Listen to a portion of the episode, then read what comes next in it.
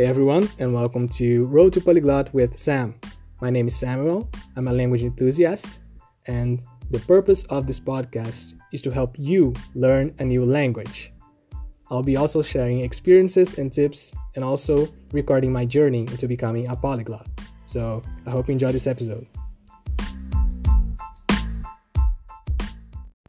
Hey everyone, welcome to a new episode of the podcast. Today I want to talk about the best language learning method. Okay, so first of all, everyone is different. Some people learn more easily when they read, some learn with images, others with music. As for myself, I learn by watching YouTube videos and talking to native speakers. I think that's great because with YouTube videos, you get to listen and you get to watch how native speakers move, their hand gestures. I think languages are not only about the sound, but also about how to deliver a message. You have to really learn how it works. For example, with Italian, the hand gestures are very important, but with other languages as well. If you don't know what works best for you, you should try different methods. I think you shouldn't be afraid of experimenting because you learn a lot about yourself. And nowadays, it's much easier to really look for different methods, free methods, for example, language learning apps to talk to native speakers, or flashcards, or videos. You can do whatever really nowadays.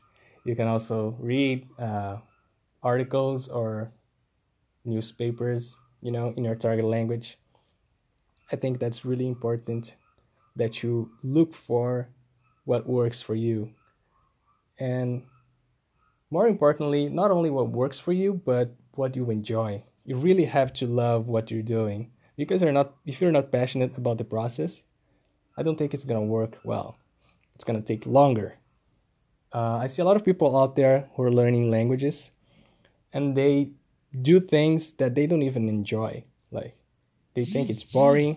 They just do it because oh, I'm gonna learn this language and I need to do that. But I don't think that's a good framework to think. You know. I think you should focus on the stuff you really enjoy doing. You should try to bring language to your daily routine. The things that you already love doing, you have to do it do them in your target language, you know?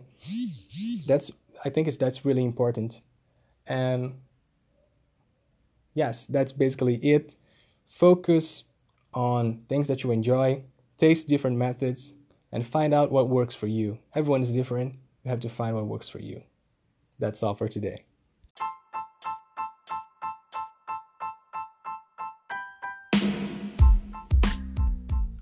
Thank you so much for listening to the podcast.